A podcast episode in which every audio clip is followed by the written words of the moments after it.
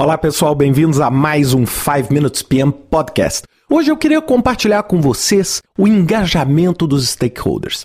Eu estava estudando esse assunto, sem dúvida nenhuma, um assunto que tem ficado muito importante, é? como lidar e como tratar os stakeholders. E aí eu achei um trabalho do Mayfield, de 2013, com sete princípios para o engajamento de stakeholders que eu acho importante eu frisar e compartilhar com vocês. Ele diz o seguinte: o primeiro princípio que você tem que ter sempre em mente quando você pensa nas suas partes interessadas é que você pode esquecer uma parte interessada, mas eles nunca vão esquecer de você. Então, quando você está fazendo a identificação dos interessados, é muito importante que você pode chegar e falar assim: ah, vou esquecer. Agora, eles não vão esquecer. Então, principalmente, se aquela parte interessada tem um sentimento sobre o projeto, uma emoção sobre o projeto, ou uma opinião muito estruturada sobre o projeto, por exemplo, seja favorável ou seja desfavorável. Porque essa falta de suporte, essa falta de presença sua naquele relacionamento vai, sem dúvida nenhuma, prejudicar o engajamento daquela parte interessada. O segundo princípio que ele compartilha é que a identificação de stakeholders é um processo contínuo. Não é aquela coisa que você faz no início do planejamento, lista e identifica lá os 10, os 20, os 50 stakeholders e acabou. Lembre-se que vários novos stakeholders, novas partes interessadas, podem simplesmente aparecer durante o seu processo. É? Então, de repente, um stakeholder que nem existia, ou um novo player, um novo fornecedor, uma nova entidade, uma nova membro da comunidade pode simplesmente aflorar no seu projeto e mudar todo o engajamento dos seus stakeholders. E também você tem que entender que pode ser que aquele stakeholder que era extremamente importante extremamente crítico pode simplesmente deixar de existir por uma mudança no mercado ou por uma mudança na estrutura da sua organização. Então é muito importante que você identifique os seus stakeholders de um modo contínuo e permanente. Esse não é um processo que você faz, prega na parede e está pronto.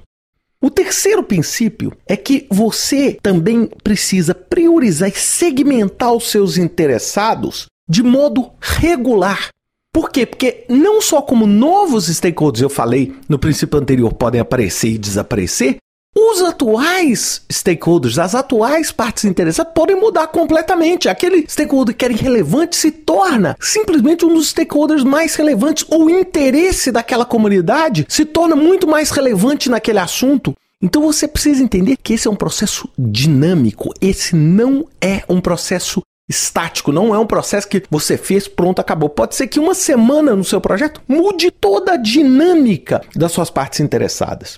O princípio 4, eu adorei ele, é o seguinte: algumas partes interessadas vão ser melhor engajadas por outras pessoas. A gente sempre tem aquele pensamento que é assim, a melhor pessoa para engajar uma parte interessada sou eu ou é aquela equipe. Muitas vezes você vai ter uma parte interessada que você vai engajar, vai responder através de terceiros. Você vai usar o quê?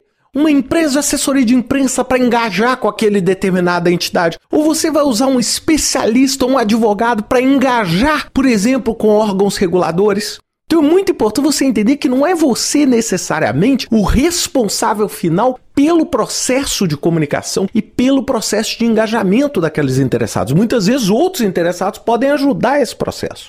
O princípio 5, que é baseado sem dúvida nenhuma no Franklin Covey, né, no Stephen Covey, desculpa, é que você deve sempre primeiro procurar entender antes de procurar ser entendido.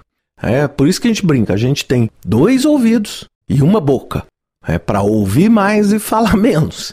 Muitas vezes o gerente de projeto, por características naturais de extroversão, etc., é, a gente acaba escutando menos e falando mais. Então, busque entender o que, que está fazendo aquela parte interessada ficar mais interessada, menos interessada, mais poderosa ou menos poderosa.